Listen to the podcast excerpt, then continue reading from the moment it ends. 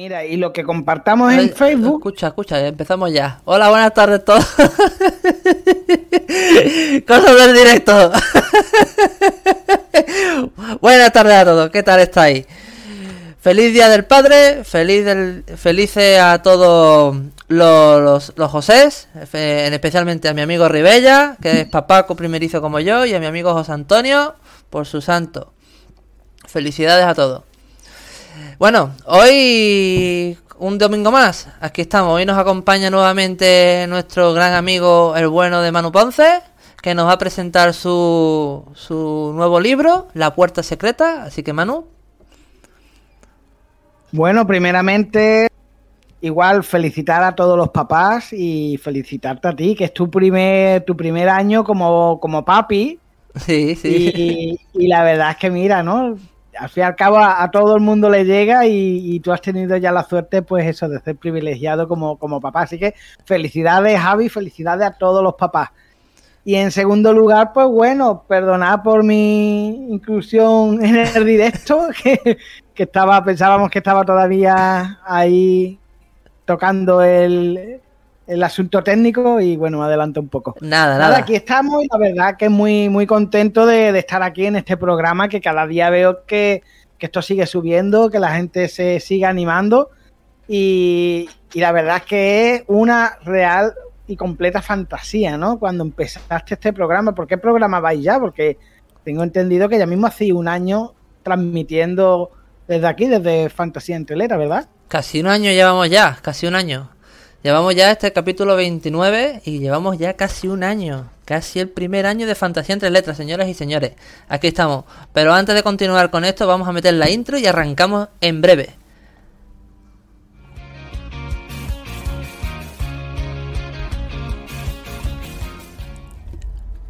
Bueno, ahora sí que sí.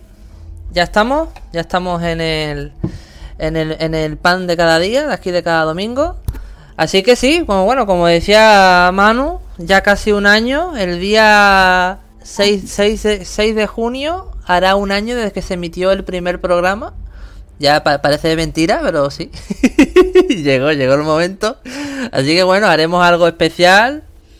Sobre todo vamos a ir promocionando el, el, el estado porque para ese día haremos un sorteo. Te tengo pensado hacer un sorteo. Vamos a sortear el nuevo libro de Guardianes la Leyenda, la nueva edición. Si está, si está todo bien, sortearemos el libro y a ver, a ver qué tal. A ver qué tal queda todo. Así que bueno. A ver, a ver quién le toca, ¿no? A ver quién le toca. ¿Quién tiene esa suerte de llevárselo? Sí, sí, sí, sí. Así que. De disfrutar de, claro. de, los personajes. Claro, como ahora, ahora, ahora mismo no hay suscriptores, porque todavía no tenemos el afiliado, pero están los seguidores, así que es un sorteo que se hará entre los, todos los seguidores que hay. Que de hecho tengo a nuestra nueva seguidora, eh, Isis Viajamos. Muchas gracias Isis por ese seguimiento. así que pues nada. Bueno Manu, a ver, muéstrame tu, tu, tu, libro. Enséñaselo bueno, mira, a la libro, peña. El librito lo tengo aquí, no sé si la cámara pues permite que se vea bien el título, es que tengo el foco también. La puerta, no, la bueno, puerta secreta. Ahí podemos ver un cuervo, una puerta eh, con bastantes enredaderas, bastante. Vamos, da ese aspecto de, de, de secretismo, ¿no? De, de, oculto. Pero bueno, al fin y al cabo, como estoy comentando en todas las entrevistas que me están haciendo referente a este libro y en las presentaciones del mismo, eh, la puerta no es ningún secreto, es algo que ya todo el mundo conoce, pero todavía hay personas que no saben dónde, dónde hallar esa puerta y qué representa realmente la, la puerta. Bueno, mano, secreta. yo principalmente, como en todas las entrevistas, siempre preguntamos que, quién es Manu Ponce, o en este caso cualquier editor, para que se conozca un poquito, como a ti ya te conocemos. Vamos a omitir hmm. esta pregunta. Y la pregunta, la primera que te voy a hacer yo, de improvisada. Eh, ¿qué, ¿Qué te llevó a escribir este libro? Pues mira, yo como algunos ya saben, eh, trabajo, soy coordinador en una emisora evangélica, Radio Vida, emisora evangélica cultural. Y uno de los programas que, que dirijo y, y, conduzco yo mismo, pues es la Cueva de Adulán. Este, este programa pues va enfocado a mensajes reflexivos, mensajes espirituales de, de ayuda, para ayudar a otras personas a crecer en diferentes hábitos donde se, se encuentre, ¿no? Y este libro pues iba a ser un, un, mensaje que yo iba a escribir para un episodio más. Pero fíjate si la cosa del mensaje se alargó y si había cosas que decir, que al final acabé escribiendo este libro y dije, bueno, hay cosas que es mejor transmitirlo con calma, de otra manera. Y, y bueno, y ese fue el principal eh, motor a la hora de, de, escribir este libro. Pero también esa portada, eh, digamos, enfocándonos de otra manera, tú soñaste, ¿no? Con esa puerta. Sí, bueno, esa es otra cosa que iba a comentar. Yo tuve un sueño eh, y de ese sueño quise extraer el mensaje. Porque a veces tenemos sueños que pueden ser sobre acontecimientos traumáticos que hemos vivido. Tal vez la mente no descansa lo suficiente y estamos pensando, tenemos preocupaciones en la cabeza y, y acabamos teniendo sueños de referente a cosas que nos pueden avisar, nos pueden estar alertando eh, nuestra mente a, a nuestro lado consciente. Y este sueño que yo tuve estaba dentro de una prisión, dentro de una cárcel, donde se respiraba un ambiente dictatorial, había muchísima violencia por parte no tanto de los reclusos, sino de los funcionarios, de los vigilantes. Y recuerdo que en este sueño la verdad es que eh, no había nada, nada de libertad, era todo un agobio, era muy oscuro, pero había momentos de felicidad, de una falsa felicidad. Y estos momentos de felicidad eh, aparecía cuando eh, en el sueño la figura de una especie de, de demonio eh, me hacía compañía en, dentro de, lo que era mi, mi habitación del penal.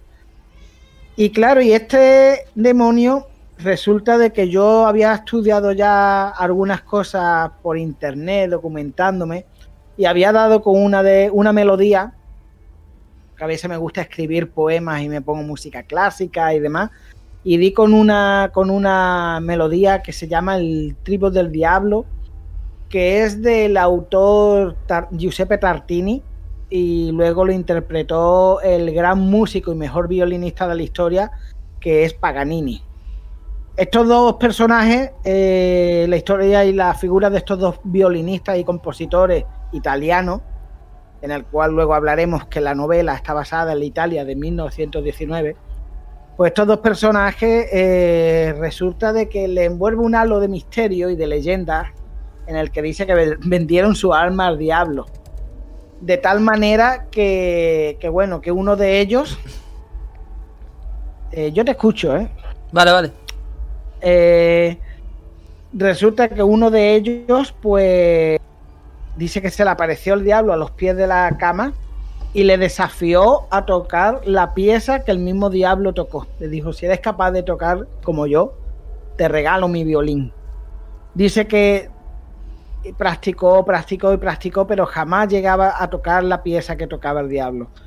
Y a veces eh, los autores, los escritores, músicos, compositores, el mundo artístico está lleno de, de luces y sombras, ¿no? Igual que a veces la gloria nos envuelve a través de, no en mi caso, pero hay quien un aplauso lo puede llenar de gloria, una aprobación, o ver más allá de, de todo eso, ver cómo alguien le transmite. Yo creo que soy de ese tipo de persona, que soy tímido ante un aplauso, pero me llena, me llena el saber que he transmitido a una persona. Pero aquí viene el punto, es lo que yo pensé en este sueño eh, tras despertar del sueño yo pensé, oye, el sueño era muy oscuro, muy macabro, pero yo sentía paz con el diablo. ¿Cómo podemos sentir paz con el diablo? Y más, por ejemplo, yo, que soy una persona cristiana, proceso la fe cristiana, como tú bien sabes, eh, dedico parte de, de, la cultura y de lo que hago como misión evangelística y, digo, ¿cómo, puede, ¿cómo es posible que a veces sintamos paz eh, dentro de esta figura, ¿no? Eh, que, que, es tan oscura, ¿no?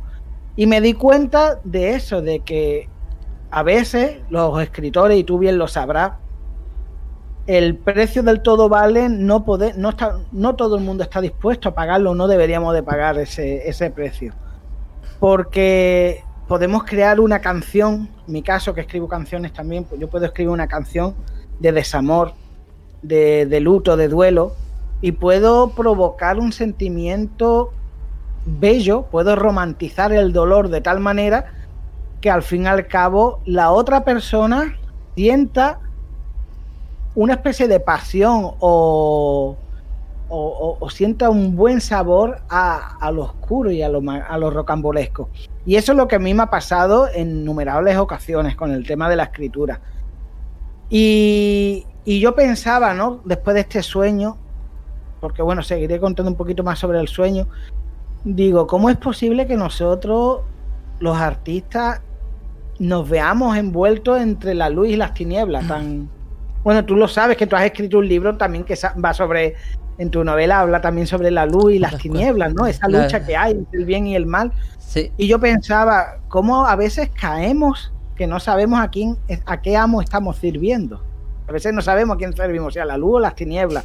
Parece que es la luz, pero realmente si el fruto es algo depresivo, yo soy una persona muy depresiva por cosas que he vivido que ahora también la comentaré. He sido una persona muy, muy inclinada a la depresión.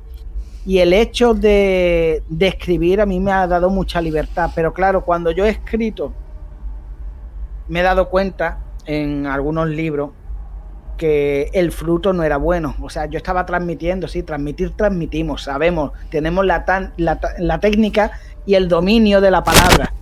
Pero ¿qué estamos haciendo con la palabra? ¿A dónde la estamos?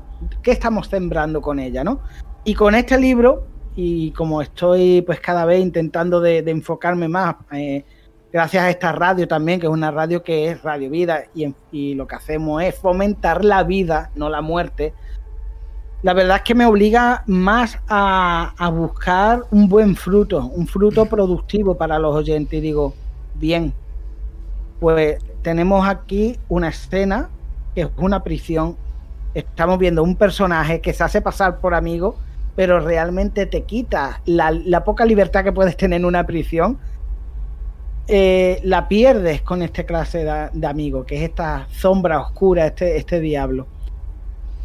Que ahora también hablaremos de eso. Y, bueno, y, al final del sueño yo me escapaba en un intento suicida de que acabaran con mi vida me escapaba por los pasillos y llegaba, me perdía, era como un laberinto y al, final acababa pues viendo justamente esta puerta, la puerta que se ve en la portada del libro y era completamente igual, una puerta de madera de color verde, vieja, esa madera envejecida y esas enredaderas alrededor, ¿no?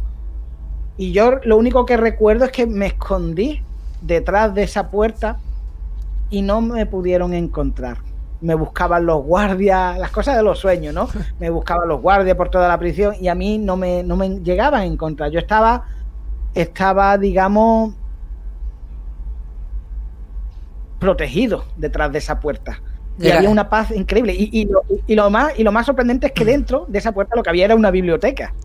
Ah, una no. Biblioteca, no estaba. Biblioteca. No, no era Narnia no era ni en Narnia ni era, la, ni era la puerta de la prisión para salir. Era una biblioteca con libros antiguos, con libros viejos, pero era grandísima la biblioteca.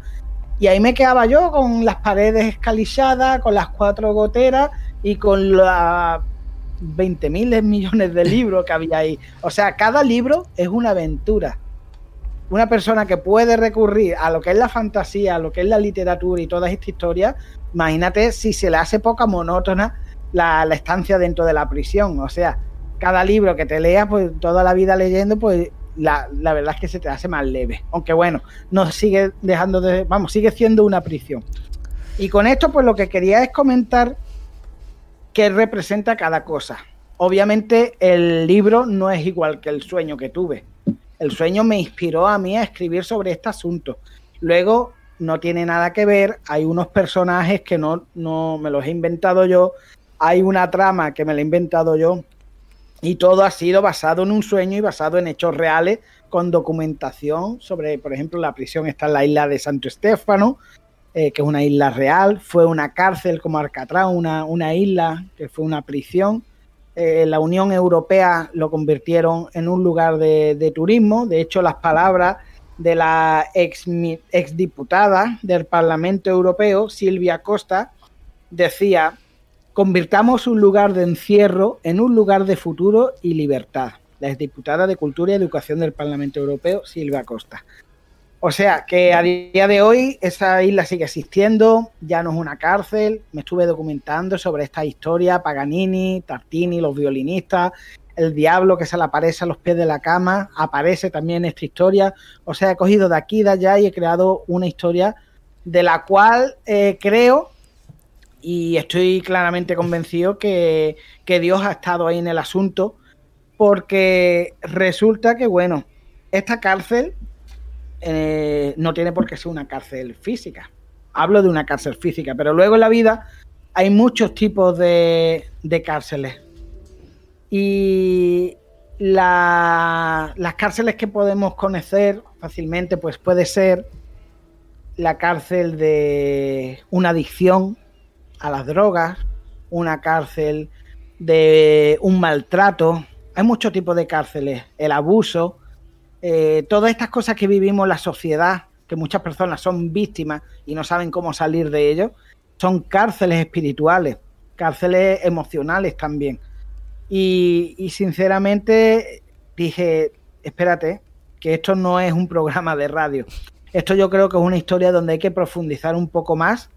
Hay que hablar y denunciar todo este tipo de cárceles que vivimos y hablar luego de este personaje que representaba la figura de un diablo, pero al fin y al cabo eran sentimientos como la depresión, eh, la culpabilidad, que ahora os leeré también un poquito, no sé, nos están escribiendo algo. Sí, sí, te están saludando, Andrea te está saludando. Y te, y te, y te pregunta, bueno, bueno, dice, eh, dicen que los libros son proyecciones de los propios escritores. ¿Qué, ¿Qué pedacito tiene de ti este libro? Pues digamos que de todos los libros que he escrito, y con todo lo poeta que me considero, este libro que de poemas solamente tiene una frase, el resto es narrativa, es el que más tiene de mí que todos los demás. Porque he entendido de, he conocido cuál es mi cárcel. Y aunque yo sabía dónde estaba situada la puerta secreta, dónde estaba ese lugar de libertad que hay para mí, eh, había cosas que yo no había reconocido mi cárcel. Para mucha gente que me conozca, yo he contado y cada vez me estoy atreviendo más a contar públicamente mi testimonio. Y yo estuve en una situación de drogadicción. Fue muy corta, no fui tampoco el más drogadicto, pero sí que viví como este personaje en una cárcel eh, de sentimientos en el que, mira, voy a hacer un inciso y os voy a decir los títulos del libro. Primer título es incertidumbre, segundo tristeza, culpabilidad, desolación, rechazo, decepción, inquietud, desesperación, el suicidio y por último, el último capítulo se titula La puerta secreta. Todas estas cosas las he vivido yo, o sea, este libro de mí tiene básicamente todo. Yo he pasado por la incertidumbre de verme en un centro de, menores y, no saber qué, qué hacía yo ahí, ¿no? Luego la tristeza de todo lo que te embarga la pena por, lo que estás viviendo. Luego la culpabilidad de lo que has hecho. Y no solamente en esa, ese proceso de mi vida, sino muchos otros. Luego está también la desolación. La familia se va, se olvidan de ti, se limpia las manos. Y, y luego viene el rechazo. Te sientes rechazado por tu misma familia, por tus mismos amigos, por el entorno, los vecinos. Te rechazan, te señalan con el dedo. Luego llega la decepción, puedes ser decepcionado por aquellas personas en las que tú confiaste y te han fallado, o en ti mismo, ¿no? Luego llega la inquietud, empiezas a, tener una inquietud porque la, situación no cambia. Y ya por último llega la desesperación y lo último ya es el suicidio. Pero déjame decirte que no es lo último, que siempre hay una esperanza y esa es la puerta secreta que yo he querido compartir y transmitir a través de este libro.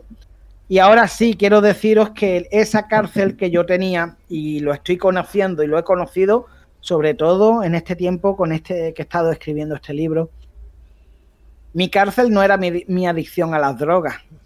Y mi cárcel tampoco era la actitud infantil que yo podía tener de adolescente o inmadura o rebelde. Mi cárcel era eh, mi familia, porque yo he vivido en una familia donde mi padre era machista, actualmente es alcohólico, y mi madre pues una mujer sumisa que se tragaba pues todo y se lo ha seguido tragando. Yo sinceramente viví maltrato familiar eh, mi padre me golpeaba y no solamente que me golpeaba, sino que también pues me humillaba eh, moralmente, me hundía, me decía, eres un burro, tú no vales, tú te vas a ver tirado en la calle, me ha tirado a la calle, me ha echado y todo eso me llevó a mí a consumir droga. Durante un tiempo yo me culpé y ahí viene la culpabilidad. Y tu, tu moral acaba por los suelos porque cuando yo eh, me incliné al cristianismo, una de las primeras cosas ser autocrítico, reconocer tus errores y saber que te has equivocado. Pero yo sí, yo acepté mis errores, pero yo seguía, volví a casa de mis padres, seguía viviendo bajo su techo y esa culpabilidad a mí me la reprocharon mis errores y los suyos. O sea, eso es otro tipo de maltrato, maltrato psicológico. Eh, yo he llegado, esto me ha llevado a mí a aprender un poco sobre psicología, sobre el síndrome narcisista, y he podido analizar que he vivido bajo el yugo de una familia autoritaria, así como era esta prisión, eran estos, estos eh, vigilantes de la cárcel, vamos a llamarlo así, porque mucha gente que se ha leído el libro ya me están preguntando, oye, pero tú has vivido eso, tú has estado en la cárcel, te pegaban en, la, en, el centro de menor. Y digo, no, no me pegaban, gracias a que hay una ley de menor, eso no pasaba. Y digo, pero sí que a mí me han pegado palizadas en mi casa. Y esa era mi cárcel, mi casa. Y por eso yo me iba a la calle, porque con los amigos, que bueno, que al fin y al cabo éramos niños, pues buscábamos o adolescentes, más bien niños tampoco éramos, pero éramos adolescentes, pero buscábamos lo que no encontrábamos en la casa. Mi padre llegaba a la casa y mi madre resoplaba, porque sabía que ya llegaba el dictador y, y era muy triste. Y ahora es cuando yo estoy descubriendo cuál era mi cárcel y hasta que no he empezado a, a saber realmente cuál era, pues he estado dando palos de ciego, pensando que era mi adicción a la droga, culpabilizándome de más y, tomando un rol que no era el que me correspondía. Pero bueno, yo creo que Dios pone a todo el mundo en su lugar, Dios me ha puesto a mí en el mío y es tiempo de que ahora ponga a los demás en el suyo. Y por eso denuncio eh, todo tipo de maltrato y es muy triste tener que decirlo en el Día del Padre, pero así es. Eh, hay padres y hay padres. Exactamente. Y, al final yo me he acogido a la figura de Dios como mi padre, que también me ha costado porque, claro, mi perspectiva y mi experiencia de lo que es un padre, pues era un maltratador. Y yo prefería tener a Dios como un amigo, como un maestro, como un consejero, pero no como un padre. Y ahora que dependo solamente de Él y, vivo agradecido a lo que tengo y a lo que Dios me da, la verdad es que he encontrado la referencia de lo que es un padre, que es una persona amorosa, una persona que eh, no humilla a su, a su hijo, a su familia, a su casa, sino que todo lo contrario, lo que hace es ayudarle a crecer, apoyarle, darle su amistad, darle su atención. Yo con mi padre, pues por ejemplo, él, yo le hablo de algo y él está mirando a la camarera por detrás, ¿sabes? Y es muy triste, pero es muy bueno y aplaudo a personas, por ejemplo, como tú, que me costas que eres un gran padre, lleva muy poquito tiempo de padre, pero se, te ve muy feliz. Hay mucha gente que nos está escuchando ahora también, que les quiero dar la enhorabuena por ser los padres que son en este día tan especial y que sigan así y que aprendamos de los errores de, nuestros padres, porque esto es, muchas veces generacional. Yo con esto no digo que mi padre sea malo, porque tal vez mi abuelo era igual o peor, porque era otra cultura, o bueno, no, no vamos a culparlo a la cultura, vamos a hablarlo de la educación de cada persona.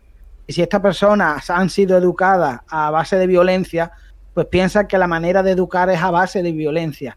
Y para construir se necesita mucho tiempo, pero para destruir algo se necesita bastante pocos segundos.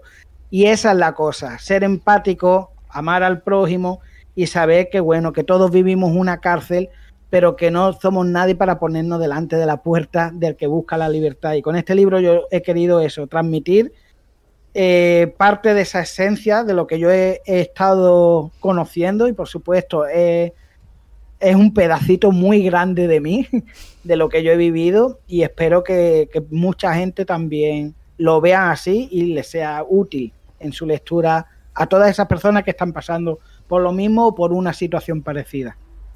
Grandes palabras de Manu, gran presentación, la verdad. tocando la, la, vibra sensible ahí de, todo el mundo. Pero un gran libro, señoras y señores. La puerta secreta de Manu Ponce. El, el hecho está de que cada, cada persona tiene sus demonios dentro mm. y también tiene su, su puerta en la cual encontramos cobijo. Pero en ciertas maneras me, siento identificado contigo, pues hemos vivido situaciones similares. Mm, los dos podemos decir que no tenemos mm, un padre que sea la hostia, pero ah, está ahí. Pero el día del padre de hoy, yo, la verdad, yo me siento afortunado por lo que tengo. Sea, soy muy, muy, muy feliz. Y la verdad que yo ya me propuse mucho, mucho, mucho tiempo antes de ser padre que yo ya sabía lo que no tenía que hacer cuando fuera padre.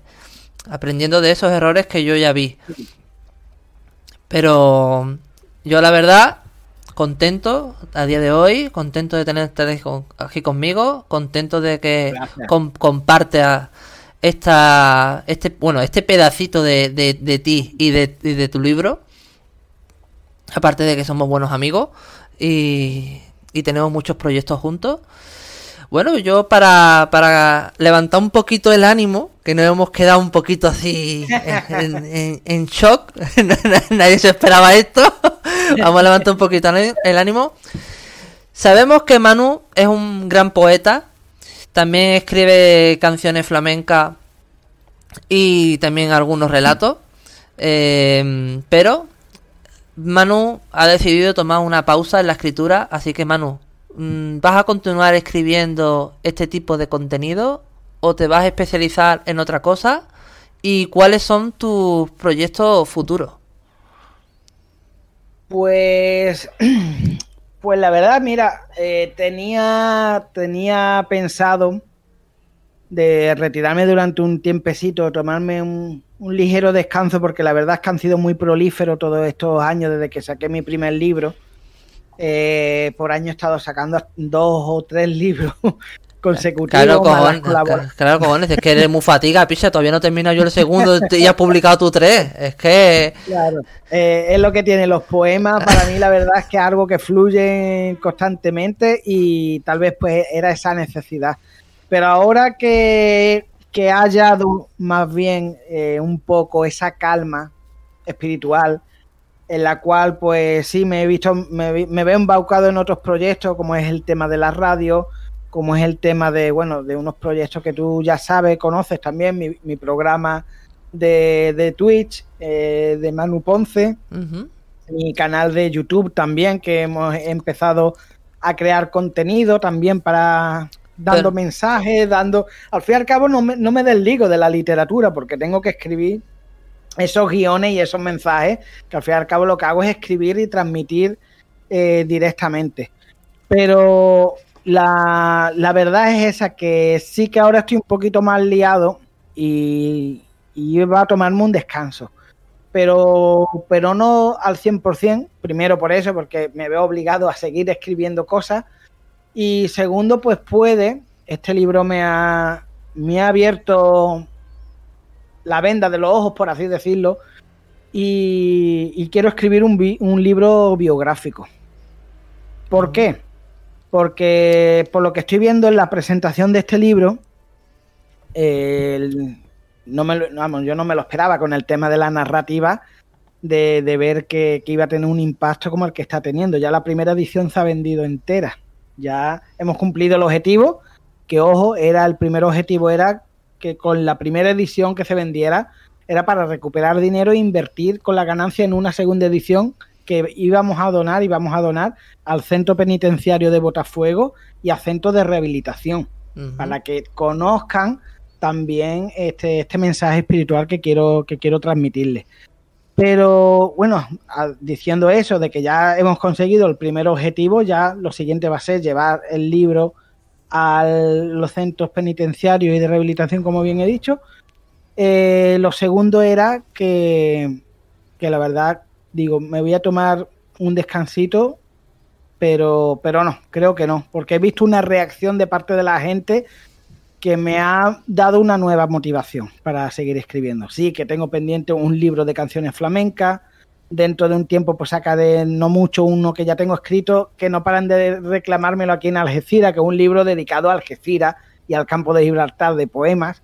Y lo tengo escrito desde hace mucho tiempo, pero como he estado sacando otros libros, lo he estado dejando el último y al final, pues bueno, lo sacaré cuando me dé el punto, ya está escrito, ya está publicado y todo editado, solamente hay que hacer eso. Pero sí que con este libro me ha dejado esa cosa, esa reflexión que digo, hay mucha necesidad de contar lo que yo estado ahora aquí contando, pero con pelos y señales. O sea, eh, mm, me gustaría escribir un libro biográfico, autobiográfico, contando toda mi historia. Lo trabajaré bien, lo haré bien y yo creo que será un libro que también será de bendición porque yo compartía esto en las presentaciones de los libros estos días y la gente se emocionaba. Hombre, no, para, no, emocionarse. Bueno, aquí, aquí en directo no vemos a la gente de llorar, pero seguro que más de uno se, la, se la salida lagrimilla. No, y porque, porque es algo real. Mira, estuve en el centro de adultos los otros días, en el centro de, adultos Juan Ramón Jiménez, en el club de lectura y, y unieron la clase de club de lectura con hábitos saludables. Y van mucho, muchas señoras mayores ¿Y quién no tiene un hijo rebelde? ¿Quién no tiene un nieto con adicción a la droga? ¿Quién no tiene una violencia doméstica? ¿Un esposo machista? ¿Un padre o un hijo o, lo que sea, hasta cuñado autoritario? ¿Y quién no tiene una enfermedad? Porque a veces, mira, a veces el cáncer es una cárcel.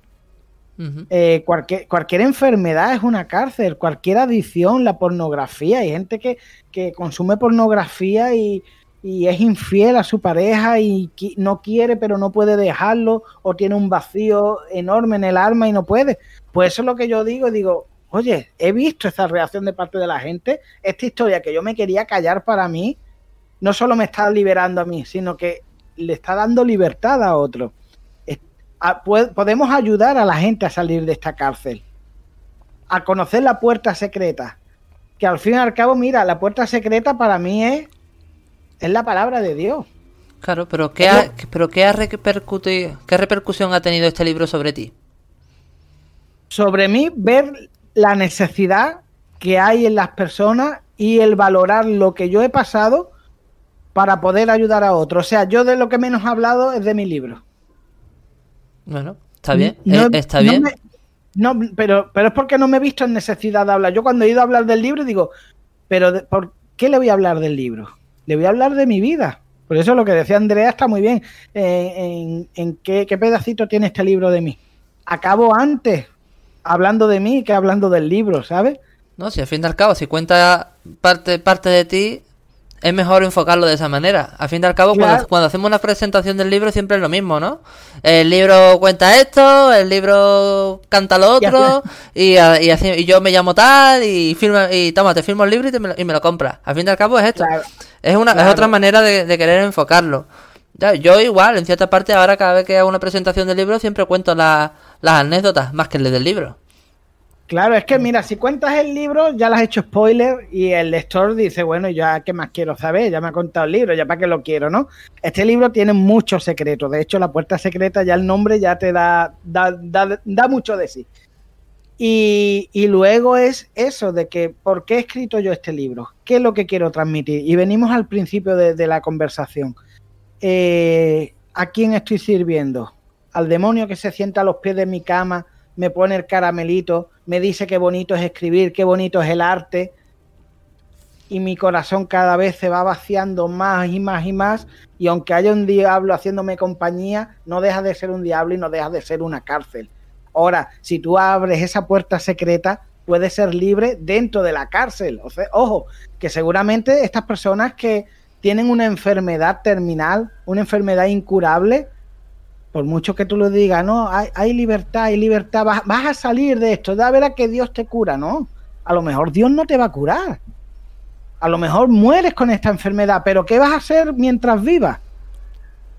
Vas a vivir en amargura, vas a vivir escuchando la triste melodía del violinista al lado, que así le, titulo, le pongo como sobrenombre a, esta figura demoníaca, que a veces se nos sienta a los pies de la cama en el día a día y nos dice, Javi, te vas a quedar amparo, no le vas a llevar el pan a tu familia, eh, mira cómo está España, mira cómo está el país, mira cómo está la sociedad.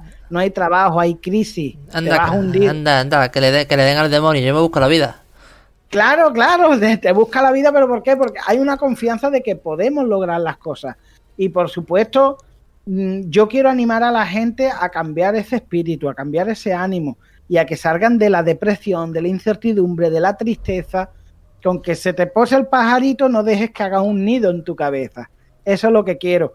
Y, ese es el fin de este libro, eh, convencer a la gente, o más bien no convencer, eh, yo no tengo eh, e, esa autoridad para convencer a nadie, pero sí presentarle a la gente que hay una salida. En mi caso fue a través del Evangelio, ya sabes que yo hago misión evangélica a través de contenido digital y todo tipo de contenido. Y la literatura y la cultura es una gran herramienta para ofrecer libertad, para ofrecer el camino de la verdad, que no es otra que oír la voz de la sombra y, acercarte más a la luz. Porque hay mucha sombra en este mundo y necesitamos un poquito de luz. No me la quiero dar de filósofo. No, no, no, no, para, para, nada, pero la sociedad está, está cada vez peor. Lamentablemente es así, el mundo cada vez va peor cada vez los precios no paran de subir. Aquí, bueno, allí en Cádiz, tío, yo la verdad que no lo sé, pero aquí en Barcelona, tío, sobrevivimos a duras penas. Aquí igual, aquí los precios de la vivienda no paran de subir, las hipotecas, los productos básicos, todo, todo. Y la verdad es que uno se agobia, pero, pero hemos decidido, por ejemplo, en mi casa, mi esposa y yo hemos decidido de todos los días darle las gracias a Dios por lo que tenemos y ya te digo que he estado en situaciones peores y Dios ha estado ahí. No nos ha faltado el pan el día a diario. Eh, y es eso, al fin y al cabo, pues cuando tú descubres lo que hay en la puerta secreta, todo cambia. Y mire, te quiero leer un, versículo que hay en el Salmo, no es, no es, del libro, que en el libro he metido también algunos salmos, algunas cosas que hacen referencia. Pero he metido el Salmo 27, el capítulo 10 y me gustaría que este mensaje nos lo quedáramos entre tú y yo, nos lo quedáramos para nosotros. Bueno, entre tú y yo y los oyentes. Eso iba a decir. Y todo, y todo los que nos están escuchando, eso, eso iba a decir. Dice, aunque mi padre, ojo, día del padre, aunque mi padre y mi madre me dejaran, con todo, Dios me recogerá. Con todo, Javi. ¿Tú sabes lo que es todo? No es bueno, me quedo con lo bueno. te recojo con, lo bueno, te recojo con condiciones, no, sin condiciones. Con todo, Javi, con todos nuestros fallos, con todas nuestras meteduras de pata, con todos nuestros problemas, sí, que tenemos que cambiar, tenemos que ir siempre en crecimiento.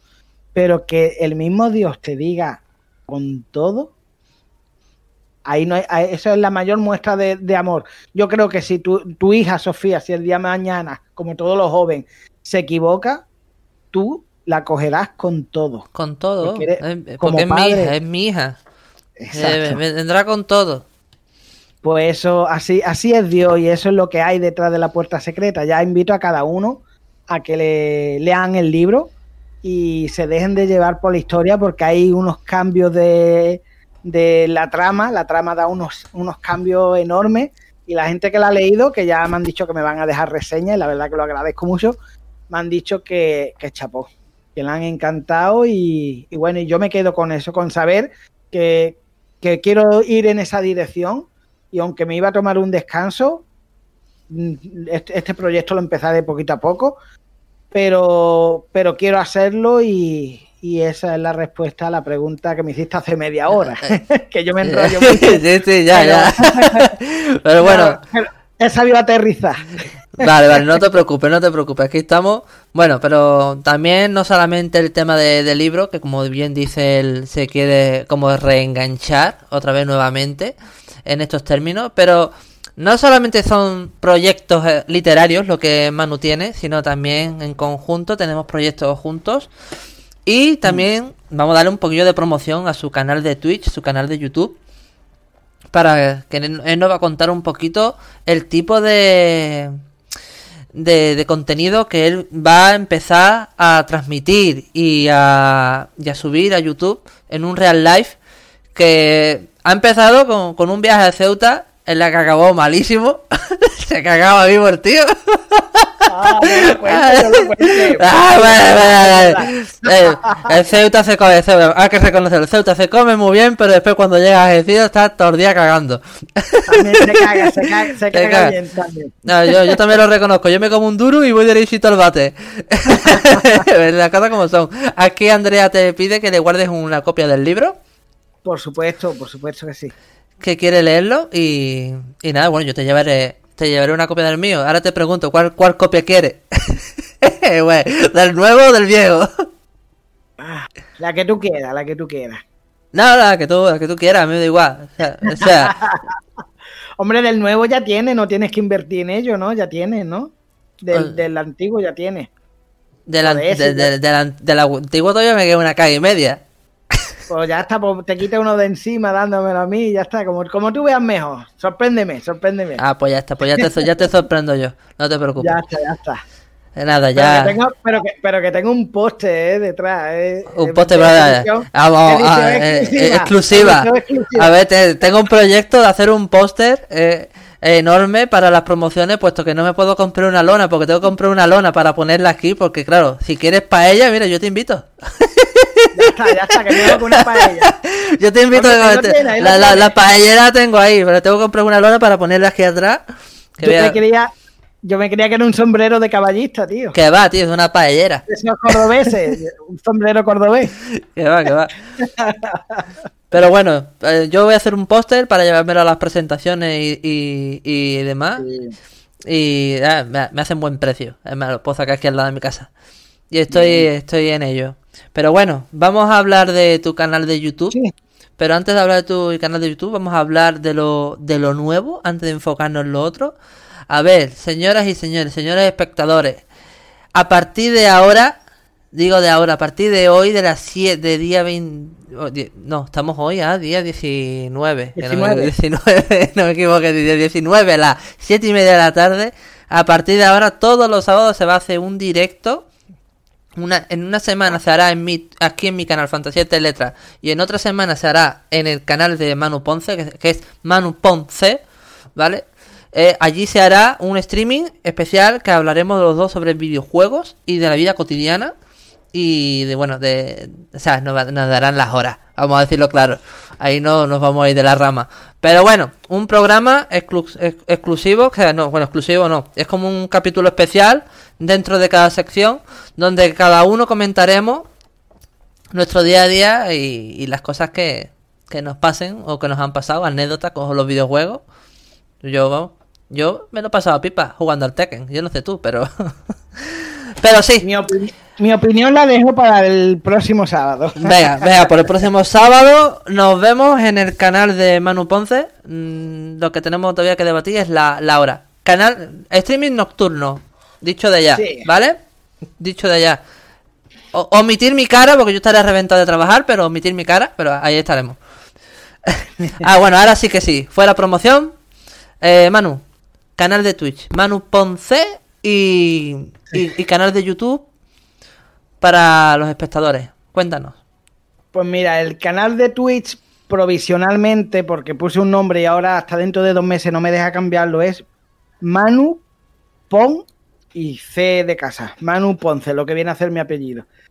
Y en el canal de, Twitch, pues eh, digamos que lo he creado como una extensión de, y herramienta de mi trabajo con la radio porque la verdad es que me gustaría de hacer entrevistas a personas que, bueno, son de otro continente, de otras localidades, y claro, no puedo ir presencialmente a hacerle una entrevista. Así que llevaba tiempo indagando en el mundo de, de aquí de Twitch, de qué manera podía hacer entrevistas y extender este programa, que aunque sea por radio, el audio siempre nos puede valer para la radio, y luego pues crear este contenido multimedia y a través de, estas plataformas. El programa, aunque el canal es Manu Ponce, luego tendré el, lo que es la entrevista, que es el Boulevard de lo de Bar, que son entrevistas a artistas, a personas del Ministerio del Evangelio, personas de pie, de, de, a pie que de todo tipo. La verdad es que me, me encantaría en poder entrevistar y el objetivo a todo tipo de personas y echar un rato y que me cuente pues su vida, su experiencia, su visión de la vida y sobre todo pues escuchar y compartir con ellos. Serán en formato tipo igual nocturno de entrevistas y creo que, que, va a estar muy bien. De hecho, el programa ya se está emitiendo por la radio, pero solo en formato audio. Ahora es cuando ya por fin vamos a poder tenerlo en Twitch, en mi canal, pero también haremos otras cositas, que será pues algún que otro real life viajando con mi esposa, Isis Viajamos. La pueden buscar así como Isis Viajamos eh, en Instagram y también eh, por aquí por Twitch. Por ahora el canal está un poquito parado, pero poco a poco está subiendo material. Este viaje a Ceuta, además de, de descomponerme el estómago y, y, demás, pues también ha funcionado pues, para, para poder iniciar lo que es el, eh, los primeros vídeos y demás. Y la verdad es que está teniendo bastantes reels y bastantes visualizaciones. Y lo que queremos es también, ella lo que quiere hacer es hacer viajes económico y mostrar a la gente cómo viajar de manera económica, que con poco también se pueden hacer muchas cosas. Así que esa es una de las cosas que, que vamos a hacer, tanto en mi canal como el de ella, y sobre todo tema de entrevista y también un poco tema videojuego, que como podéis ver, tengo aquí esto, el setup con algunas cosillas relacionadas a los videojuegos, tengo que me he hecho mi propia recreativa, tengo el joystick, la Nintendo, la Sega, la Mega Drive, la Wii, discos duros, con rooms, o sea, tengo ahí bastantes cosas. La, la, la tengo... Los espectadores no hacen una idea, yo tengo la foto, esto es una locura de cable. No hacéis no, no, no hacéis una idea, está muy bien montado el tinglao, pero en, en, la liada de cable que hay ahí, no la recomiendo. Eh, para mí no está liada, para, yo sé dónde va cada uno, dónde entra y dónde sale, está, pero sí hay muchos cables y es porque tengo ahí muchas yeah. consolas que antes pues las coleccionaba, colaboraba en una en una asociación cultural de videojuegos retro, he hecho varias ferias de videojuegos, de las primeras aquí en Andalucía, Retrovice en Algeciras y algunas que otras cosas más. Yo tengo, yo, yo, tengo una de podcast. Tengo una tengo una NES, tío. Ah, pues mira, una reliquia. Sí, sí, me la regaló mi amiga Nadia. O sea, una, eh, una de nuestras oyentes de Spotify no, me la regaló ella. Y ahora, y ahora la verdad es que esto, esto se ha puesto muy de moda, pero hace unos años la gente decía, ¿dónde va con el videojuego viejo ese? No tiene para una Play 3, me decían. Y digo, sí, pero a mí me gusta más esto que la Play 3 y que la 4. No, ya estaba la 4 y me decía, ¿qué pasa? Que tú no tienes dinero para... Me veían con la Mega Drive de cartucho y decía, tú no tienes dinero para una Play 4. Chame, digo, bueno, tengo un, es que me gusta más, me, me divierto más. Yo tengo un amigo que se ha recreado una una máquina de estas recreativas, de las que ponían en los bares con los, video, con los videojuegos. Y tiene todo lo que tú tienes ahí en consola, lo tiene todo puesto en, en esa maquinita. Y ahí hemos hecho, me... y ahí nos hemos liado, mi amigo Kevin y yo, noches con él, noches y noches y noches después de bailar, con toda la taja, ahí a pegarnos con el Tekken, con el Stream Fighter y con el... ¿Cómo es el, el, este de las bolitas? El Bumble, ¿no? El Bube Puzzle o el Pan. El pan, el, pan. El, el, pan, el que disparaba hacia arriba. Y se dividían las bolas. Esa, esa, esa. No es tú. Pues... No. no tú qué vicio de juego. Seguro tiene una, rap, una Raspberry o, y el Hyper Spin instalado. No, no, me no. quiero ir al programa, no me quiero ir al programa del sábado, que ya hablaremos, ya hablaremos eh. el sábado de estos temas que yo sé que llaman la atención mucho a los nostálgicos. Yo soy un nostálgico, todas las cosas de la niñez me gustan mucho y, y tal vez por lo que hemos hablado antes, ¿no? que uno suele recordar las cosas buenas de la niñez y las malas las esconde. Pero ojo con, con, esconder las cosas malas y no afrontarlas y no sanarlas. Si tú tapas una herida y no la curas, la herida sigue ahí, pero infectándote el cuerpo entero, se te va extendiendo. Y las heridas hay que taparlas. Y a lo mejor tengo el síndrome Peter Pan, quién sabe, a lo mejor tengo esa cosa de que, pero bueno, a los varones nos pasa mucho, ¿no? Que nos gusta mucho a lo mejor una videoconsola, un, un ratillo, pero sobre todo en mí, yo hablo por mí, es por nostalgia y, eso es una de las cosas que haremos los fines de semana. también hablaremos en mi canal algún gameplay y demás. Y por último, mi canal de, YouTube es eh, Manu, se llama Manu el Poeta, que es un juego de palabras a mi nombre completo, Manuel Poeta. Y en principio era el rincón, el rincón del poeta le llamé, pero hay muchos rincones ya en YouTube. Y digo, no, vamos a buscar otro nombre. Además ya estaba cogido por varios y había confusión. Y lo he, le vuelto a titular y le he puesto Manuel Poeta o Manu el Poeta. Y ahí vamos a ver, ya hay varios vídeos que están gustando y, son pues más de lo mismo, el contenido que yo intento de dar a través de lo que yo vivido. Mensajes, algunos son un poco de exhortación, llamando a la atención sobre ciertas cosas que a lo mejor no me parece y siento que, hay que denunciar, que hay que hablar. Eh, intento de darle un pequeño toque de humor, no pretendo hacerme gracioso, me da mucho coraje la gente que se quiere hacer gracioso y más si soy yo mismo, no, no me soportaría pero intento de meterle ese toque en la edición de humor para hacerlo más ameno, para que el vídeo pues pueda asimilarse más a lo que es formato, lo que conocemos, ¿no? El formato de YouTube. Y ahí también tenemos poemas, recitales poéticos, no solamente yo hablando, tenemos también varias secciones de recitales poéticos a los sitios a los que voy, grabo real live y, lo comparto. Como me muevo mucho en el tema, en el mundo cultural, de la poesía y todo eso, pues aprovecho que me invitan asociaciones culturales a ir al evento y ya de paso pues los firmo y también los subo al canal, presentaciones de libros. Todo esto va para el canal de YouTube y al canal de Twitch también el tema de entrevistas lo compartiré en los dos mensajes, uno en directo y el otro con su respectiva edición. En, diferido en YouTube. Exacto. Pues, pues, ahí está. Si quieres voy a compartir por el chat los canales para que la gente te, para que la gente lo tenga. Perfecto. Y nada, y la verdad que es algo que nosotros los, los, creadores de contenido decimos mucho, que es muy, muy importante para nosotros que le dé a like, que le dé a la suscripción.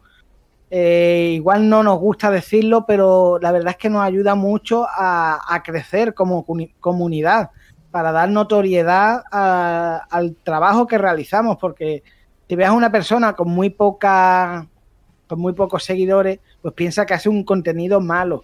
Y a veces te ven mucha gente, pero poco le dan a seguir, que eso no, no tarda nada, eso no te cuesta nada ni es ninguna molestia, solamente darle clic abajo a suscripción y ya está.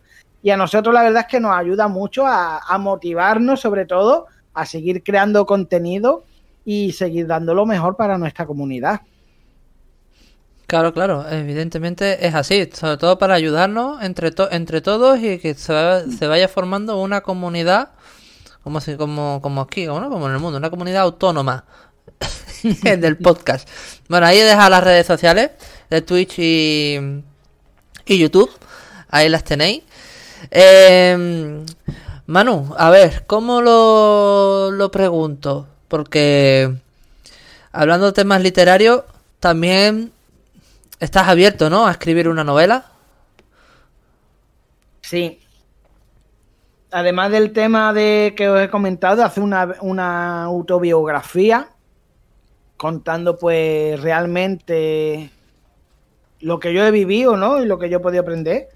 Sé que todavía es pronto para escribirla, pero puedo escribir hasta ahora, hasta mis 34 años, qué conclusión saco. y ya hasta que Dios me, permita, pues si me da tiempo escribir otra, pues escribiré otra. Pero, pero sí, una novela fantástica, por cierto, ¿no? Que es mejor que, contarlo aquí en Fantasía entre Letras. Eh, la novela Pues mira, tengo una noticia buena y otra mala. La mala es que se me ha borrado todo lo que tenía escrito de dicha novela. Esa es la mala. Esa es la mala. Eh, y la buena es que yo en parte no estaba convencido con el enfoque que le quería dar. O sea, ¿qué quiero decir con esto? Que yo quiero escribir una novela que tengo muchas ideas y quiero transmitir y poner muchas cosas. Pero se me estaba haciendo una cuesta arriba. Por eso te felicito el trabajo que haces con tu canal, explicando tics sobre temas de escritura a los escritores, porque la verdad es que a veces se nos hace a los escritores muy cuesta arriba eso, el cómo elaboro la historia, cómo lo planifico, cómo lo planteo. Ahora me dejo eh, cabos por atar. Pongo una cosa que luego no tiene concordancia con otra. O sea que eso el escritor, sobre todo, el que no tiene mucha experiencia con el tema novela, que en mi caso, eh, sí que cuesta hacer una obra de bastantes páginas, bastante contenido, sin irte dejándote cosas por, por, tocar. ¿Y qué es lo que pasa? También lo siguiente, que empiezas a escribir un libro y como te pega unos días sin escribir, yo soy de las personas que yo no quiero dejarme esos, cabos por atar. Así que lo que hago es volver a leer por donde estaba. Y siempre estoy leyendo, borrando, leyendo, borrando, olvidando. Eh, eh, soy un ordenador viejo, un Pentium 2, eh, un Windows 98.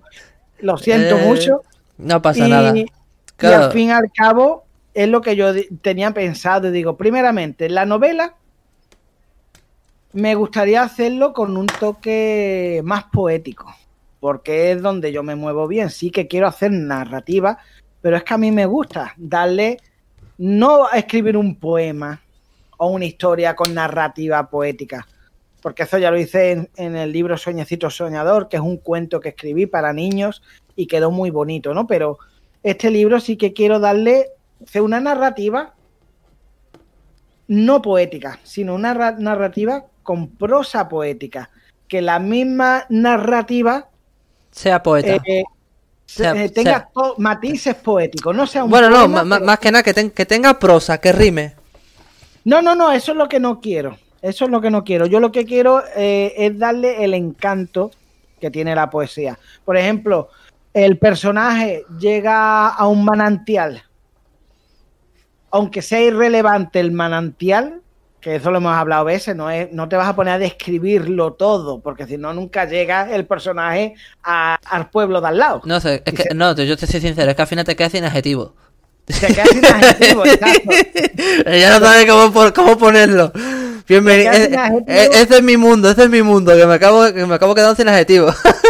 Pero lo que quiero, claro, te quedas sin adjetivo y después te pega todo el personaje para ir al pueblo de al lado mirando las musarañas, la hoja que cae del árbol, el ciervo que brama y la madre que lo parió. No, yo, yo sinceramente ahora me he simplificado un poquito, voy más directo al grano y, y la verdad que dejo que, que el lector fluya de imaginación mm. con, con todo lo que yo le transmito.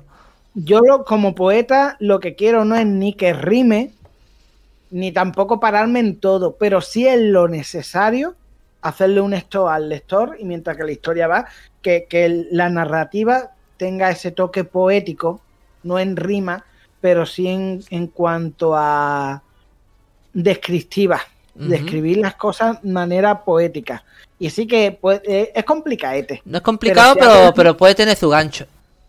Sí, y quiero hacerlo porque al fin y al cabo es un libro de fantasía, es una historia de fantasía. Así la soñé, bueno, no literalmente lo soñé como este libro, pero así es el anhelo que yo tengo de escribir un libro que emocione, que, que envuelva al lector, que diga que estoy leyendo, si estoy oliendo el aroma de las flores de, este lugar, eh, como es el bosque de Mesenia, un bosque mágico, un bosque lleno de, de hechizos. Y, y que, y que viva el lector, eso, transmitir. Lo que quiero es transmitir con, esos dones poéticos que puedo, que puedo usar. Y yo lo estaba escribiendo, la verdad, lo que yo tenía escrito, que ya tenía casi las 200 páginas y todavía me quedaba. Y... Futuro Tolkien, señoras y señores. es una locura, lo he perdido, se me ha borrado. Tengo una copia de seguridad del año 2021, o sea, medio libro. No pasa nada. Pero, pe- pero mira, ha estado bien, Javi, porque esa es la buena noticia. Cuando me pasó esto, en otro momento me hubiera agobiado, me hubiera entrado de todo por el cuerpo.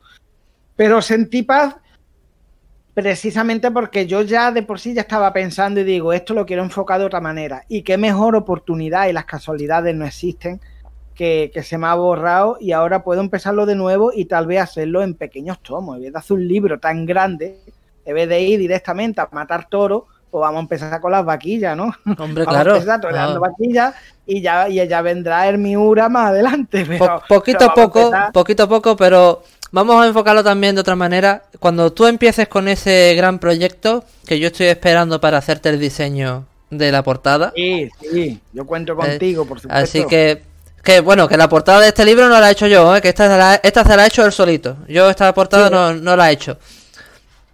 Pero en mi próximo, en el siguiente programa que hagamos, el programa número 30 de Fantasía Electreta, va a ser algo que lo que los- todos los escritores nos preguntamos siempre alguna vez. ¿Cómo empezar a escribir una novela? Entonces ahí daré muchos tips, muchas cositas para, eh, para que para ayudar a todo el mundo a, a cómo emprender el camino. Aunque ya en otros en otros capítulos ya hemos hablado de cómo empezar de cierta manera según cómo te quieras mover, también hablaré sobre los tipos diferentes de escritores que hay. Está el escritor brújula, el escritor es- etcétera, etcétera, etcétera. ¿Vale? Hablando de, esa- de, esa- de esas cositas que, que gustarán y que ayudarán a muchísima gente, porque al fin y al cabo, eso, para eso estamos aquí, para ayudar a mucha gente y a motivar a muchísimas personas a escribir. Y sobre todo para agradecer a, a esos oyentes que nos escuchan en la India, en Panamá, en Bélgica, en Estados Unidos. Eh, no sé, se me olvidan, se me olvidan, se me olvidan los sitios. Agradecer a todas esas personas que nos escuchan, que cada vez somos más. Cada vez somos más. Así que bueno, un placer, para eso estamos aquí, para entreteneros y, con vuestro apoyo pues ayudarnos a seguir creciendo. Y bueno, Manu, Pues- yo tengo aquí más, más cosas para ti. Pues tírale, tírale. Yo tengo, a ver. aquí a gusto con los, con los, con los seguidores, estamos aquí a gusto. Y si quieren comentar, hacer alguna pregunta, aquí estamos abiertos. Yo para- te voy a hacer una pregunta, el domingo con ellos. una pregunta bastante seria. Eh, Mm. Yo quiero que nos cuente sobre tu misión evangelista. Vale. Pues sobre mi misión evangelista. Hace muchos años eh, yo sentí en mi corazón de abrirme un canal de YouTube. De hecho lo abrí. Eh, se llamaba El Rinconcito de Manu. En el cual yo hacía, además de alguna payasada, sin faltar respeto a nadie, eran siempre bromas y chistes malos, la verdad, tengo que decirlo. Era mi inicio en YouTube, fue en 2017. Y yo sentí en el corazón, la verdad, que ya que estamos usando estas herramientas para hacer el gafe, mucha gente, para hacer bromas pesadas, para hacer tonterías, ¿por qué no hacerlo de eh, utilizarlo también de manera educativa, como estás haciendo tú ahora mismo con este programa cultural y de literatura, ¿no? Hacerlo de manera educativa. Pero yo estaba pensando en hacerlo, pues, eso, de una manera dirigida al Evangelio, que para los que no lo sepan, el Evangelio, la palabra Evangelio significa eh, buenas nuevas, que son buenas noticias. Y en este mundo donde estamos rodeados de malas noticias, de cosas negativas por, por doquier, pues lo que hacen falta son buenas noticias. ¿Cuáles son las buenas noticias? De que hay vida en la vida. Hay vida en la vida. Y a veces decimos, ¿habrá vida después de la de la, ¿no? En la muerte, ¿habrá vida cuando muramos? No. Vamos a ver. Que yo creo que, que sí, que hay una vida espiritual a la que trascendemos, ¿no? Pero, ojo, vamos a pararnos en la vida de aquí, ¿no? Es como la persona que, bueno, los científicos que estudian otros planetas y buscan vida fuera, en otros planetas, y se gastan millonadas en proyectos de la NASA, millones y millones. Y luego hay vida en este planeta y estamos extinguiendo especies, estamos contaminando los mares y los ríos, estamos destruyendo África, estamos, o sea, no estamos valorando la vida en la vida. Y esto se lleva al contexto de interespacial como también a la vida espiritual. Y, este mensaje evangelio que quiere decir es buenas noticias. Hay noticias buenas para conocer esa vida, conocer el camino, la verdad y la vida, que no es otra que, lo que hacemos desde, desde, las iglesias evangélicas. Yo soy una persona que no me gustan las etiquetas, ¿eh? y lo digo de ya. Eh, yo respeto tanto a católicos, protestantes, bautistas, lo, que sea, ¿sabes? Yo los respeto a, todos, pero es cierto de que cada cual pues encaja y entiende el tema de doctrina, que tampoco voy a entrar ahí, porque si no, esto hablamos de religiones y no me gusta hablar de religión, me gusta hablar de lo espiritual, que al fin y al cabo, lo que es la figura de Jesucristo vino no para traer una religión, sino para cumplir la ley, la ley espiritual, que es como la ley de la gravedad. Tú tiras algo al aire y cae por la ley de gravedad. Pues si nosotros hacemos algo que está mal, pues obviamente va a tener sus consecuencias en nuestro espíritu, emocionales, en nuestra conciencia, que por eso vivimos así, con una enfermedad, una lacra emocional. Y yo, esta misión evangelista que, que hago, eh, lo que hago es dar lo que yo recibí en su día, porque como eh, he estado comentando, yo he vivido por depresión, yo me cuesta mucho decirlo, pero sé que hago honor a, aquel que me ha salvado la vida, que es Dios, contando que yo también he intentado de quitarme la vida y estamos viendo como en los tiempos de ahora, Javier, tantos jóvenes y gente de nuestra edad se están quitando la vida que todos los días me entero de que alguien, hasta gente de aquí, de la ciudad, que se han tirado, que se han metido una inyección de lejía dentro de un coche y amanecido muerta, que, que otro se ha, ahorcado y digo, pero, pero ¿en qué mundo vivimos? ¿Qué está pasando? ¿Qué está pasando con esta llamada al pánico, al caos? ¿Acaso no hay vida en la vida? Y eso es lo que yo quiero transmitir a través de mis mensajes, ya sea a través de mis libros, ya sea a través de mis vídeos en mi canal de YouTube, ya sea a través de una, una conexión social con alguien, es transmitirle vida, transmitirle buena energía, buena vibración, las amistades se están acabando, la gente no confía uno en otro, los matrimonios son estériles, la gente no se llegan a amar, la gente desconfía, la gente no se casan, hay desconfianza con tu propio con tu propio yugo, con tu propia pareja. O sea que estamos en un mundo en el que todo es caótico, todo es mentira, todo es artificial. Y esa es la misión evangelística que yo siento que no es mía, sino de todos los que procesamos la fe cristiana, fuera de religiones. Eh, es lo que tenemos que hacer. Al fin y al cabo es ayudar a que la gente se reconcilie con Dios, porque la gente está enfadada con Dios la gente culpa las miserias y las desgracias que cada uno vivimos, se las achacamos a Dios. Y precisamente si hiciéramos lo que Dios nos manda, no haríamos eso. Tú puedes decir, hay que ver que yo estoy enfadado con Dios porque si Dios existiera no habría niños muriendo de hambre en África, ¿no? Eso lo escuchamos mucho. Pero es que si los hombres hiciéramos la voluntad de Dios, no habría nadie pasando hambre. O sea, la culpa no es de Dios, la culpa es nuestra. Y hay una brecha entre la amistad de Dios, de lo espiritual de la vida, y el hombre que nosotros no llegamos a entender y, nos lo culpamos y nos vamos por las ramas en, doctrina que nos inventamos nosotros mismos, nuestra propia religión y nuestra propia creencia. Y eso es lo que yo intento a través del conocimiento de la palabra, que todavía me queda mucho por aprender, intentar de transmitirlo a la gente y poner mi pequeño granito de arena, aunque no sea mucho, pero si no lo pusiera, habría mucho menos.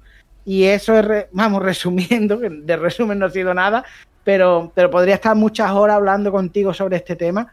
Y es algo, es un ministerio que, siento que, a través de, de, la cultura, a través de mi programa de YouTube, de Twitch, de libros, de la editorial y todo lo que hago, pues intentar de hacerlo pensando en, en eso, en mi misión evangelista, que al fin y al cabo es mi manera de, de entender la vida con un propósito y con un objetivo. Porque nacemos y decimos, bueno, ¿y yo para qué he nacido? Pues ahí lo tienes. Para eso hemos nacido. Para cagar, comer y me, y mear. Eso es, lo que, eso es lo que piensan mucho. Eso es lo que piensan mucho. Y están amargados porque comen, cagan y mean. Y, y no hay otro fruto que no sea alimentar la carne. Si alimentamos el espíritu y drenamos, mira, podemos alimentarnos, cagar y mear espiritualmente. Es También, real. ta- también, también, Claro, también. alimentarnos, alimentarnos de, de sabios consejos, de sabias palabras y desechar lo malo que hay en nuestro espíritu. Come y caga, pero espiritualmente, no solamente el físico.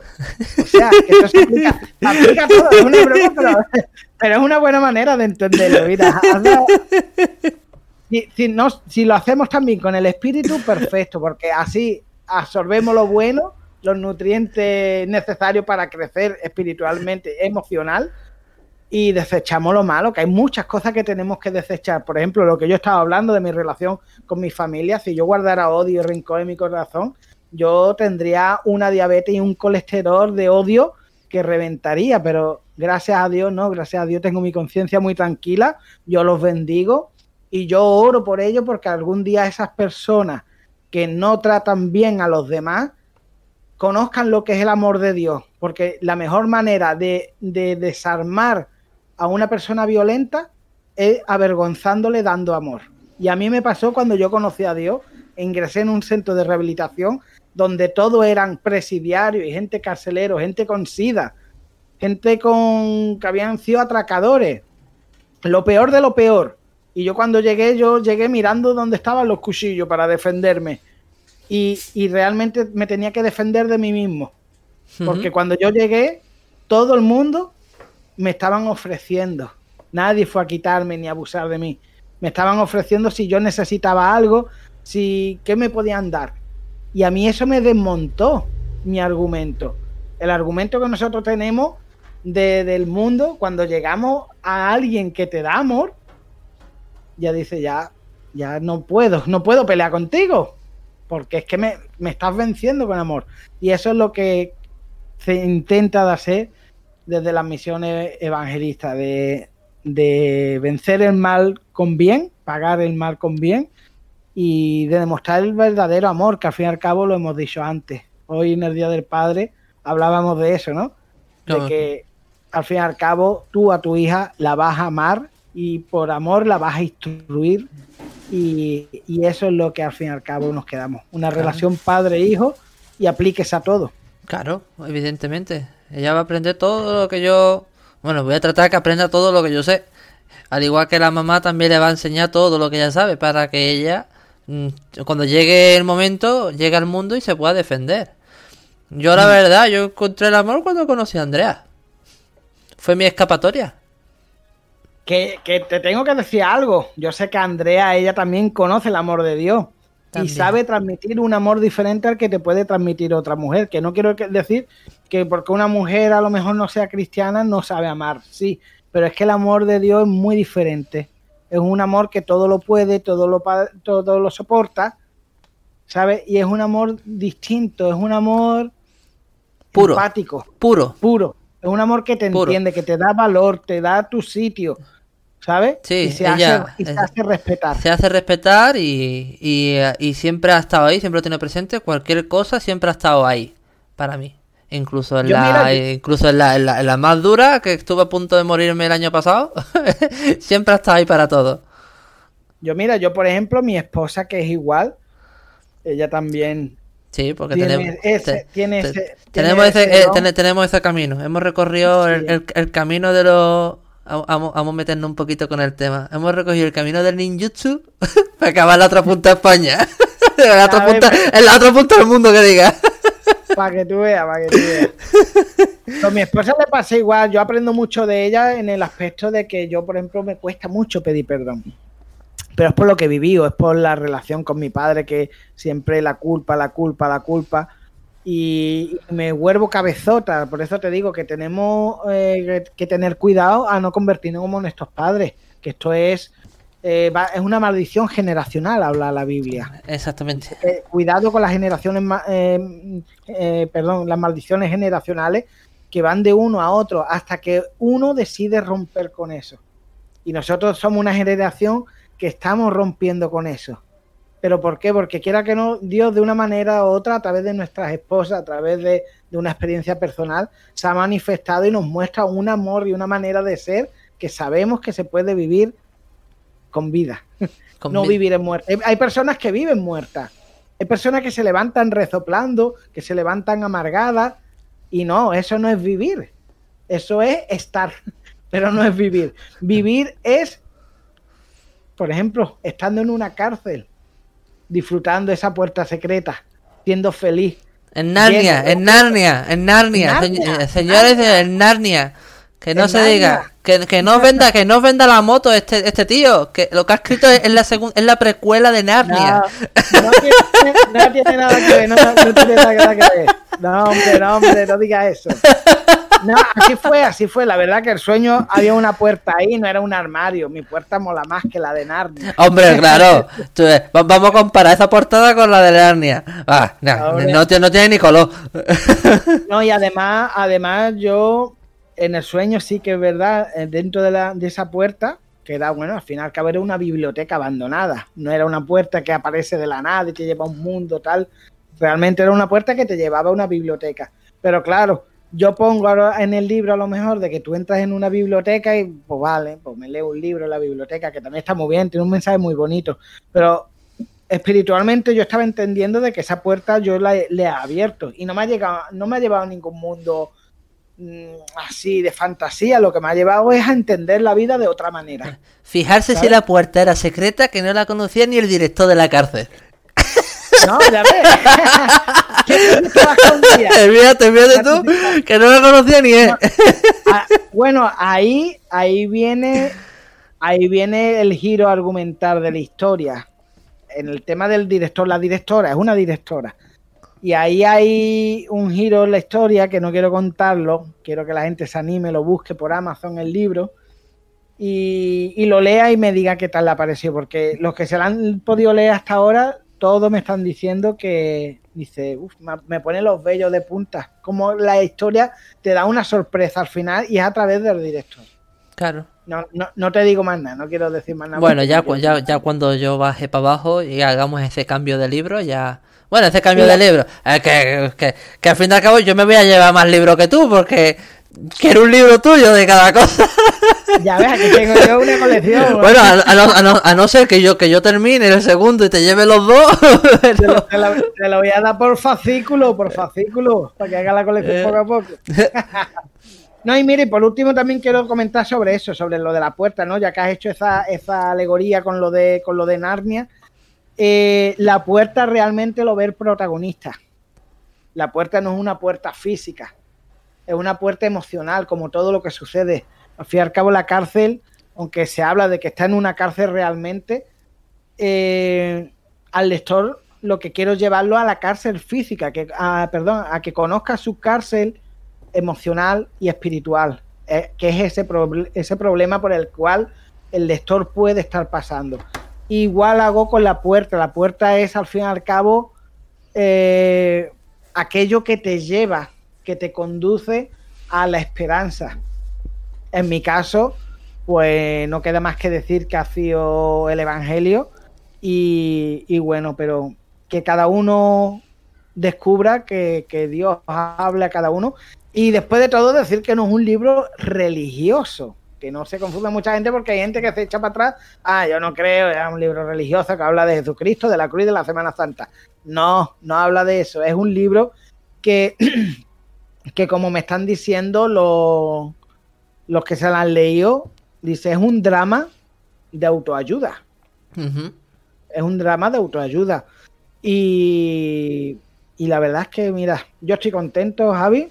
La verdad que no, me, no pensaba escribir este libro, pensaba presentar de poemas dedicados al campo de Gibraltar que tengo ahí preparado. Pero salió de esta manera y digo, mira, eh, es un buen mensaje y aparte a lo que va destinado, que es para llevar el mensaje también a las cárceles, que nunca mejor, mejor lugar, ¿no? Que es gente que, que están presas físicamente también y, a centros de rehabilitación. No, Para no, a, estas personas, a estas personas que, que, bueno, que alguno podrá decir, bueno, los, cárcel, a la, los de la cárcel que le den, ¿no? Que algo habrán hecho, sí, muchos han hecho y otras la vida le ha llevado a hacer. Aquí, el que esté libro de pecado que tire la primera piedra, todo el mundo hacemos algo, unos más, unos menos, pero la verdad que aunque al hombre le cueste entender, para los ojos de Dios lo mismo es un violador que un ladrón, que un chismoso. Cuesta entender, es muy difícil porque nuestra justicia eh, es distinta a la de Dios, pero al fin y al cabo eh, todo el mundo estamos en el mismo saco y todo el mundo nos vemos siendo víctimas, y no quiero victimizar a, a, los delincuentes, pero la verdad yo estuve en un taller sobre el tema del bullying y lo desean claro, el, que, el abusador también es víctima, el que abusa es porque ha sido víctima en su momento de abusos y lo normaliza. Y esto es una rueda que si no la paramos, Javi, esto sigue, sigue, sigue y está ganando terreno y está destruyendo la sociedad. Podemos claro. ver las políticas actuales que hay y todo, ¿no? Cada eh, vez, cada, cada vez, cada, cada uno, eh, vamos a decirlo en los estudios, cada, cada cual lo ha vivido en sus carnes eh, de manera diferente, en cierto modo. Yo también sufrí bullying. Pero claro, en mi época no se llamaba bullying, se llamaba acoso escolar. Y, y, y, se decía que los abusos no están pagados. Pues, claro, claro no, sí, está pagado. no, no, está pagado. O sea, no, no, si tu hijo lo han pegado es porque algo ha hecho. Claro. Bueno, en fin. Hay que. El mundo hay que cambiarlo. Nosotros somos ahora mismo el futuro. Y, y, y nuestros hijos el futuro que viene y las cosas hay que, hay que mejorarlas. Más que nada ahora mismo por el bien de ellos, porque son pequeños. Y, y, nosotros tenemos el don de la palabra, que es un don dado, que, que tú puedes hacerlo, puedes cultirlo, pero ya, ya te viene ese don, ¿sabes? Y, y, venimos a lo mismo al inicio, igual que Tartini y Paganini, que tiene nombre de, de estampa, de cromo, de fútbol, Paganini. igual que estos dos violinistas eh, crearon, tenían el, el, poder de la música, el poder del arte, de la creatividad, pudieron hacer piezas, pues imagínate, en vez de sentarse con el demonio, si se hubiera sentado con un ángel de luz o algo así, pues la cosa hubiera cambiado. La música es muy bonita, el Tríbulo del Diablo, lo pueden buscar en YouTube, es muy bonita. Pero a veces no todo lo que brilla es oro, ¿sabes? Y ahí es donde los escritores tenemos que ser conscientes en que no todo vale y, y que bastante mareado está la cosa, ya mareada está la cosa en el patio, como para no saber discernir a qué estamos dándole tributo y qué estamos haciendo con nuestras obras.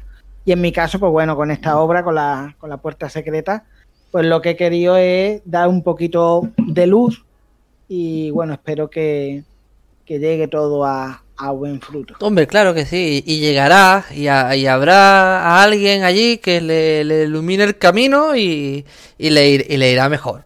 O sea, cuando se lee algo de este tipo de cosas, siempre va mejor, va a mejoría, porque te cambia un poquito el chip.